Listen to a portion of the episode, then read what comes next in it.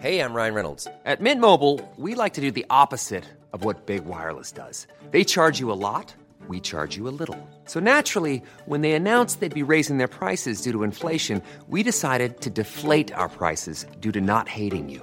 That's right. We're cutting the price of Mint Unlimited from $30 a month to just $15 a month. Give it a try at mintmobile.com slash switch. $45 upfront for three months plus taxes and fees. Promo rate for new customers for limited time. Unlimited more than 40 gigabytes per month. Slows. Full terms at mintmobile.com.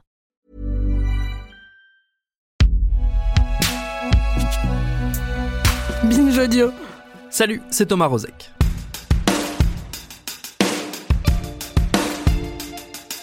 Si la France veut se doter de nouvelles règles en ce qui concerne la fin de vie et potentiellement le suicide assisté, comme l'a laissé entendre le chef de l'État, ça devra nécessairement passer par le Parlement et une nouvelle loi. Alors, vu l'état de la vie parlementaire en ce moment, quelque peu chahuté par l'adoption au chausse-pied de la réforme des retraites, il n'est pas certain que l'examen d'un projet de loi en ce sens se passe très bien. En tout cas, il ne se passera sans doute pas aussi bien que celui de la loi Leonetti de 2005, la première loi qui tentait de mettre un cadre à la fin de vie. Une loi votée à l'unanimité absolue, ce qui n'est arrivé que très rarement durant la Ve République. Une loi suivie d'un second texte en 2016, toujours porté par le député Jean Leonetti avec son collègue Alain. Deux textes qui n'ont évidemment pas réglé la question de la fin de vie en France, loin s'en faut, mais qui à bien des égards ont signé un changement d'époque, d'approche et ouvert la voie au débat qui s'annonce maintenant. C'est ce qu'on va voir dans cet épisode. Bienvenue dans Programme B.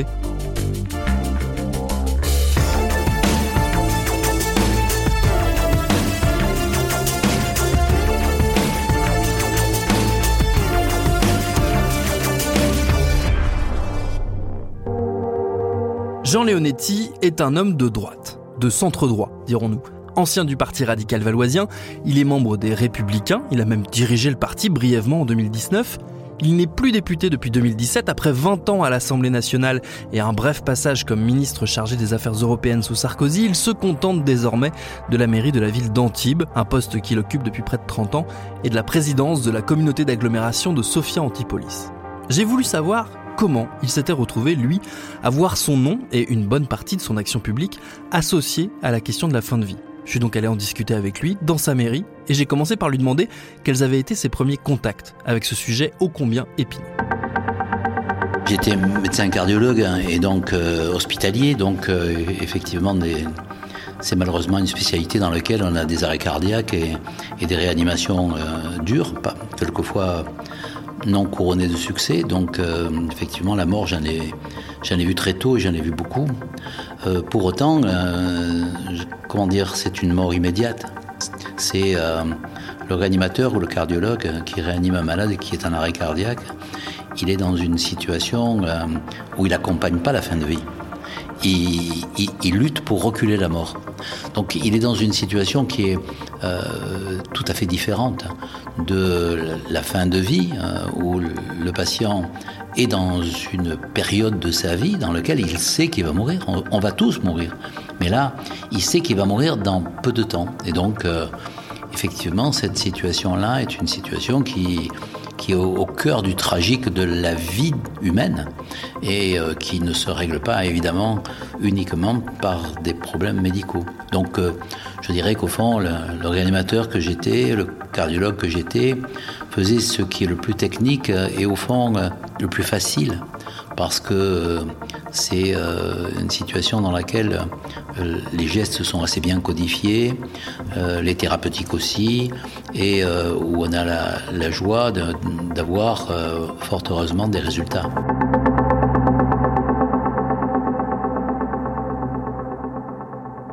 Moi, je suis d'une génération qui a quand même vu le triomphe de la technique, euh, de la science, en particulier dans le domaine cardiologique, et avec une baisse de la mortalité impressionnante. Il y a eu une période, lorsque j'étais interne, où il y avait un malade sur trois qui mourait d'un infarctus. Un malade sur trois qui arrivait à l'hôpital mourait. Aujourd'hui, ça doit être un sur 20. Donc euh, ça veut dire que les techniques ont progressé et, nous étions des, nous avions conscience de, ces avancées majeures et nous étions des combattants de la vie. Donc on a été, je dirais, euh, un peu formatés pour euh, sauver des vies, ce qui est très bien, hein. il n'y a pas de regret, mais on n'avait pas de préoccupation d'accompagnement de fin de vie. Qu'est-ce qui fait qu'au début des années 2000, donc, vous vous retrouvez à, gérer euh, ce dossier? Euh, J'étais euh, jeune parlementaire et j'écris un, livre, enfin nouveau parlementaire, et j'écris un livre sur le principe de modération. Principe de modération parce que j'étais un peu fatigué de, ces gens qui, qui disaient il a qu'à, il faut que, euh, enfin, ils existent toujours d'ailleurs, et puis qui passent euh, d'un excès à l'autre sans jamais avoir une ligne équilibrée. Et donc, je pensais que les politiques, comme la médecine, ça doit être quelque chose d'équilibré. Et, et, donc, j'avais écrit ce livre.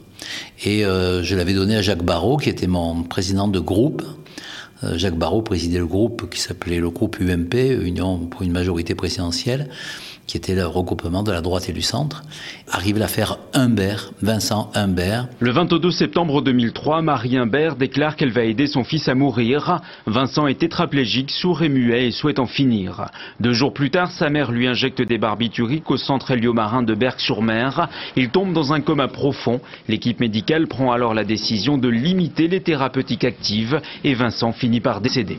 L'équipe médicale qui l'a accompagné pendant trois ans a pris cette décision collective et difficile en toute indépendance. Le docteur Chaussois, qui a reçu de nombreux soutiens, risque la réclusion criminelle à perpétuité. Marie Imbert pourrait, elle, être condamnée à 5 ans de prison. J'ai essayé de tout faire pour que je ne sois pas euh, hors la loi. Entre parenthèses, on a essayé avec Vincent de demander à M. Chirac. On a tout essayé. Bon, ça, il n'y a rien eu à faire puisque la loi est tellement mal faite que bon, ben, c'est comme ça donc euh, Jacques Barrault me dit, écoute, voilà, euh, tu es médecin, euh, tu es un modéré, je vais te confier, avec l'accord du président, une mission parlementaire pour sur la fin de vie. Voilà. Et donc on démarre sur quelque chose qui est assez global, avec des députés de, de la droite, du centre, socialiste, communiste, etc. Et on fait beaucoup d'auditions, on travaille pendant un an D'abord, on fait des missions à l'étranger. On va voir en Angleterre, on va voir en Belgique, on va voir aux Pays-Bas, on va voir en Suisse, comment les choses en Europe euh, ont, évolué. On, ne va pas, mais on se renseigne avec des correspondants euh, aux États-Unis pour voir comment euh, ils pratiquent l'euthanasie ou le suicide assisté. Et puis ensuite, on reçoit ben, d'abord toute une série d'associations, des associations qui sont pro-euthanasie, ceux qui sont contre. On reçoit bien sûr des philosophes on reçoit des sociologues, on reçoit des psychologues, on reçoit diverses spécialités médicales, parce que forcément, on l'a dit tout à l'heure, le cardiologue et le réanimateur, il n'a pas la même vision de la mort que euh, celui qui travaille en soins palliatifs. Et puis, euh, on, va visiter les soins palliatifs et euh, de tout ça, il ressort quand même un choc important, c'est qu'il y a un contraste saisissant entre la mort niée, euh, la souffrance euh, oubliée dans un grand nombre de situations médicales, et puis les soins palliatifs qui prennent en charge le malade de manière globale, à la fois dans son dans sa souffrance et dans son humanité, et, qui obtiennent des, résultats, euh, non pas sur la mortalité. Tous les malades à cette époque-là qui sont en soins palliatifs finissent par mourir, mais euh, ils meurent de manière sereine et apaisée, et ils meurent de, manière sereine et apaisée, entourés de leur famille. Et donc euh, ce modèle-là, moi personnellement, me bouleverse. Avant ce texte en 2005, c'est quoi le cadre législatif de la fin de vie Est-ce qu'il y en a un? Non, il n'y a pas de cadre. Il n'y a pas de cadre et donc euh, nous savons déjà que quelqu'un qui a le cerveau détruit et qui est sous machine, euh, il peut paraître déraisonnable de poursuivre la, survie euh, d'un corps purement biologique en état végétatif. Et donc, oui, on a arrêté les respirateurs. Mais on a arrêté les respirateurs, je dirais presque dans la clandestinité, puisque c'était difficile d'expliquer qu'on le faisait. Je me rappelle avoir eu une, audition avec euh, Benoît de Saint-Marc, qui était euh, vice-président du Conseil d'État, et, je lui dis, mais euh, est-ce qu'on n'a pas le droit de le faire, ça? Il me dit, est-ce que quand vous arrêtez un respirateur, est-ce que vous savez que la mort va survenir? La réponse est oui. Est-ce que vous savez, vous avez réfléchi avant de le faire, ou vous le faites de manière impulsive? On dit, on a réfléchi avant. Est-ce que vous le faites tout seul ou est-ce que vous, discutez avec d'autres? On, discute avec d'autres sur la décision. Il me dit, ben, en droit pénal, euh, ça s'appelle un homicide avec préméditation et en bande organisée, c'est 30 ans de réclusion criminelle.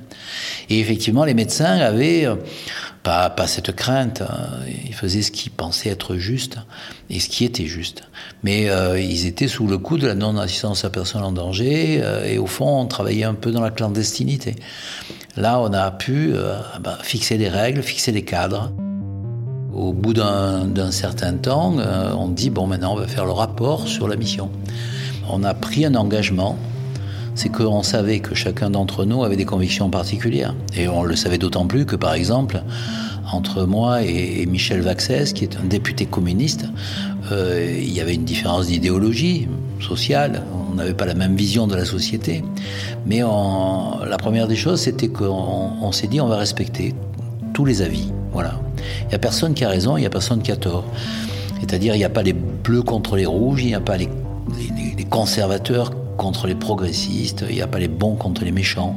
Donc euh, à partir de cette situation, qui est une situation au fond de, recherche de vérité, de doute, de doute sincère, euh, on a avancé ensemble. Et au fond, on n'a pas dit à un moment donné, ben, j'échange le, deuxième alinéa contre le troisième alinéa. Il n'y a pas eu de marchandage. Il y a simplement eu une démarche commune qui nous a fait sortir effectivement euh, de nos certitudes, de, nos espaces de confort.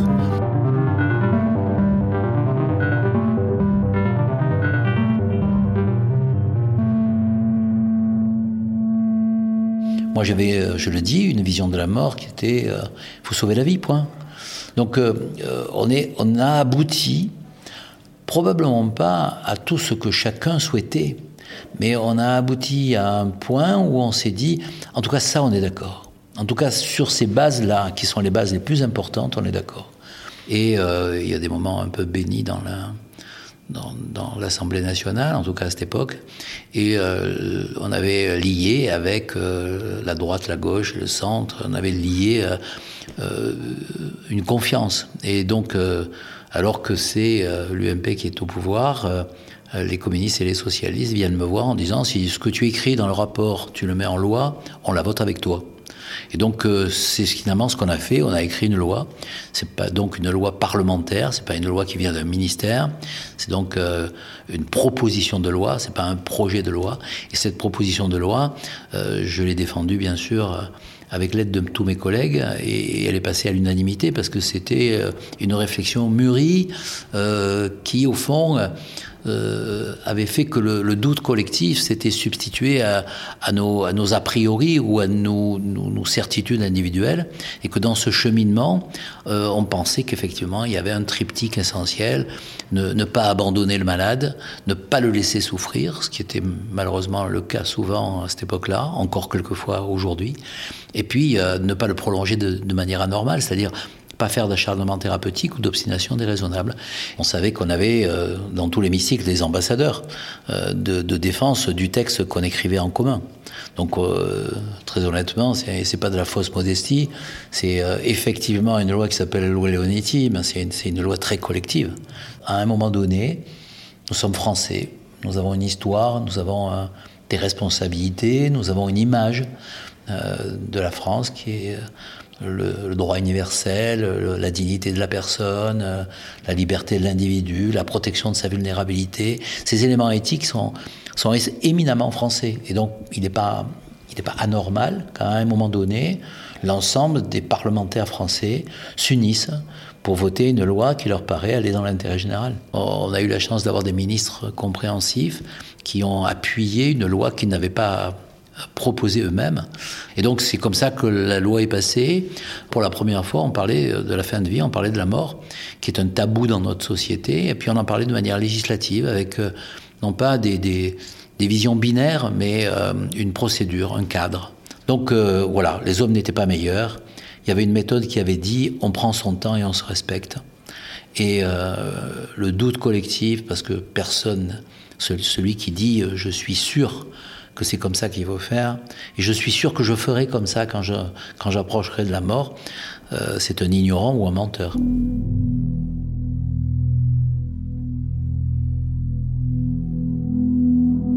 Probablement, est-ce une erreur de notre part à tous on ne fait pas, entre guillemets, de publicité au de cette loi. Et comme elle est votée à l'unanimité, le gouvernement, le chef de l'État, pense que c'est pas la peine d'aller expliquer quelque chose qui paraît presque naturel et consensuel. Alors que euh, dans, la, dans la pratique réelle et dans le droit français, c'était des transgressions significatives. J'ai pas l'impression d'ailleurs qu'à cette époque-là, il y a eu un, beaucoup d'engouement dans un sens ou dans un autre. Bien sûr, un certain nombre de gens continuent à demander l'euthanasie. Un certain nombre de gens s'émeuvent que pour soulager la souffrance, on puisse quelquefois accélérer la mort. Un certain nombre d'autres euh, s'indignent qu'on arrête des traitements de survie chez des patients, mais euh, euh, la réaction est assez faible. Peut-être qu'on aurait dû aller un peu plus loin dans la communication populaire pour faire en sorte qu'on lève le tabou de la mort et qu'on puisse en parler, je dirais au fond comme on l'a fait nous en, en mission librement. Euh, librement et avec respect.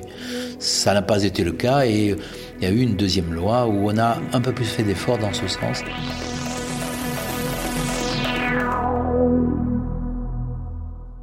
On a fait la loi euh, avec euh, Alain Claes à la demande du président Hollande. On s'aperçoit que 11 ans après, la loi est toujours pas appliquée, que les moyens sont toujours pas mis en place. Euh, je dirais que bon, aujourd'hui c'est encore le cas. Hein. Donc c'est un peu le, la faiblesse de la législation française. Euh, quand on est ministre, euh, on a l'impression que lorsqu'une loi passe en Conseil des ministres, euh, elle va s'appliquer demain matin, alors qu'il faut passer par le Parlement et par les décrets. Et quand on vote à l'Assemblée nationale, on oublie qu'il y a au moins 20% de nos lois qui sont jamais appliquées parce qu'elles ne reçoivent pas de décret d'application. Le président de la République, François Hollande, a confié à Didier Sicard, qui est un, un éminemment professeur, de faire le tour de France pour aller évaluer la loi. Et donc il revient avec, euh, au fond, euh, je dirais pas la loi écrite, mais enfin euh, deux grands thèmes. Le premier grand thème, c'est les malades, encore, on meurt mal encore en France, malgré la loi, et elle n'est pas appliquée. Et euh, c'est même pas un problème de moyens. On, médicaments comme la morphine ou, ou, les sédatifs, c'est des médicaments qui sont pas chers, qui sont utilisables facilement par le corps médical, mais ils sont pas utilisés. Voilà. Euh, la culture médicale n'a pas été suffisamment imprégnée de, cette, de ces notions. Et le, deuxième, c'est euh, euh, que, la parole du malade est, insuffisamment entendue. Et donc, on, on, met en place ce qui se pratiquait déjà un peu dans les services de pointe de soins palliatifs, le droit à dormir avant de mourir pour ne pas souffrir. C'est la sédation profonde et continue jusqu'au décès. C'est-à-dire quelqu'un qui va mourir et qui souffre. Si on n'arrive pas à le soulager, ça peut arriver. C'est exceptionnel, mais ça peut arriver. Euh, on doit, on n'a pas le droit, on doit l'endormir profondément pour que la mort le surprenne dans son sommeil et qu'il ne, ne souffre pas. On renforce les directives anticipées. Elles étaient euh, simplement un avis dont le médecin devait, tenir compte, elles deviennent opposables à quelques exceptions près. Et donc, euh, le malade, quand il rédige ses, directives anticipées, il a la certitude qu'elles ne seront pas négligées. Voilà les, les, éléments principaux. Mais on revient, euh, je m'en souviens très bien, avec Alain Claes, en disant euh, on va bien dire au président et, à Emmanuel Valls, qui, qui, est, qui, est, Premier ministre, on va bien leur dire que s'il n'y a pas de développement des soins palliatifs, la loi qu'on vient d'écrire, elle est inutile. Et malheureusement, il y a eu des progrès, il y a toujours des progrès dans les soins palliatifs. Malheureusement, vous avez encore 21 euh, départements qui sont dépourvus d'unités de soins palliatifs. Quand vous savez que dans une unité de soins palliatifs, quelqu'un qui rentre en disant je veux mourir, donnez-moi la mort, ben, 4 fois sur 5, euh, il y renonce dans les jours qui suivent, et le cinquième accepte qu'elle soit différée, cette euh, mort donnée. Ça veut bien dire que si on faisait une loi euh, euthanasie ou suicide assisté en France aujourd'hui, ça voudrait dire qu'il y a, ben, dans certains départements, il y aurait une inégalité des Français devant la loi, et pire, devant la vie et devant la mort. Donc euh, la priorité des priorités, ce qui est consensuel, c'est qu'il faut développer les soins palliatifs. Donc euh, si on faisait ça, ce serait le plus grand service qu'on puisse rendre. Rendez-vous compte qu'il y a deux tiers des patients qui relèvent des soins palliatifs qui ne peuvent pas y accéder. C'est ça le vrai scandale français. C'est pas qu'on puisse pas donner la mort à quelqu'un qui le demande.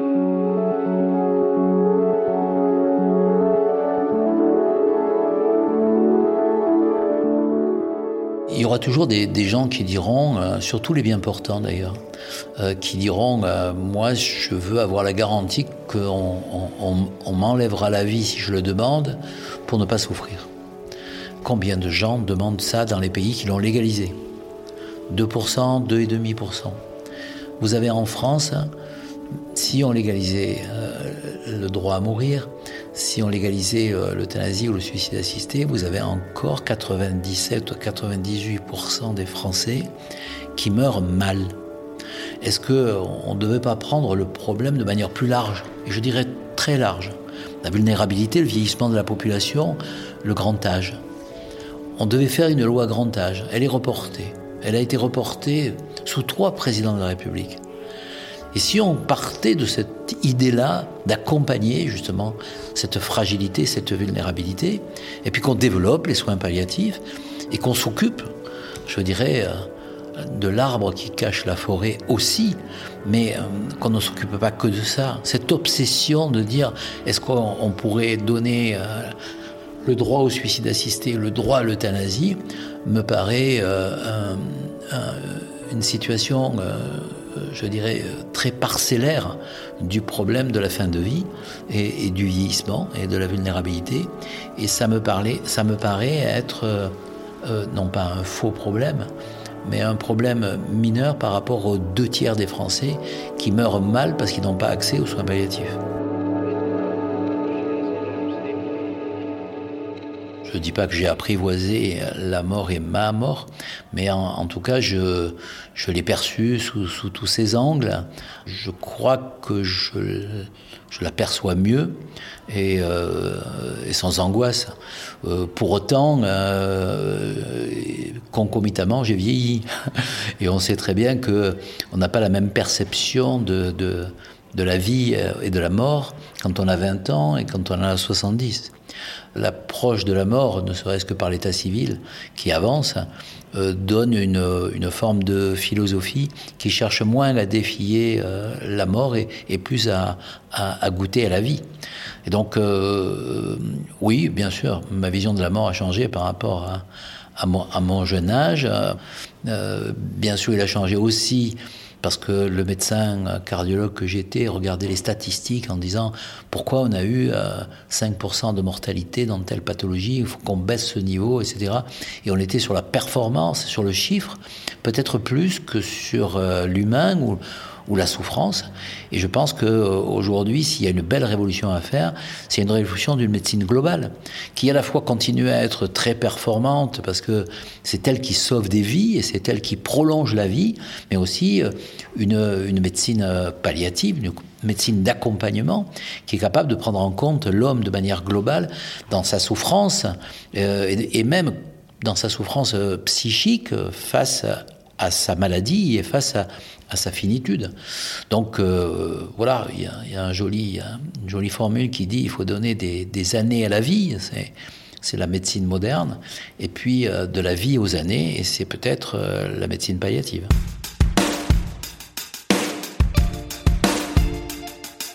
Merci à Jean Leonetti pour ses réponses. Programme B, c'est un podcast de Binge Audio préparé par Charlotte Bex, réalisé par Quentin Bresson. Tous nos épisodes, les anciens comme les nouveaux, sont à retrouver sur toutes vos applis de podcast préférés. Cherchez-nous sur Internet si vous voulez nous parler. Et à très vite pour un nouvel épisode.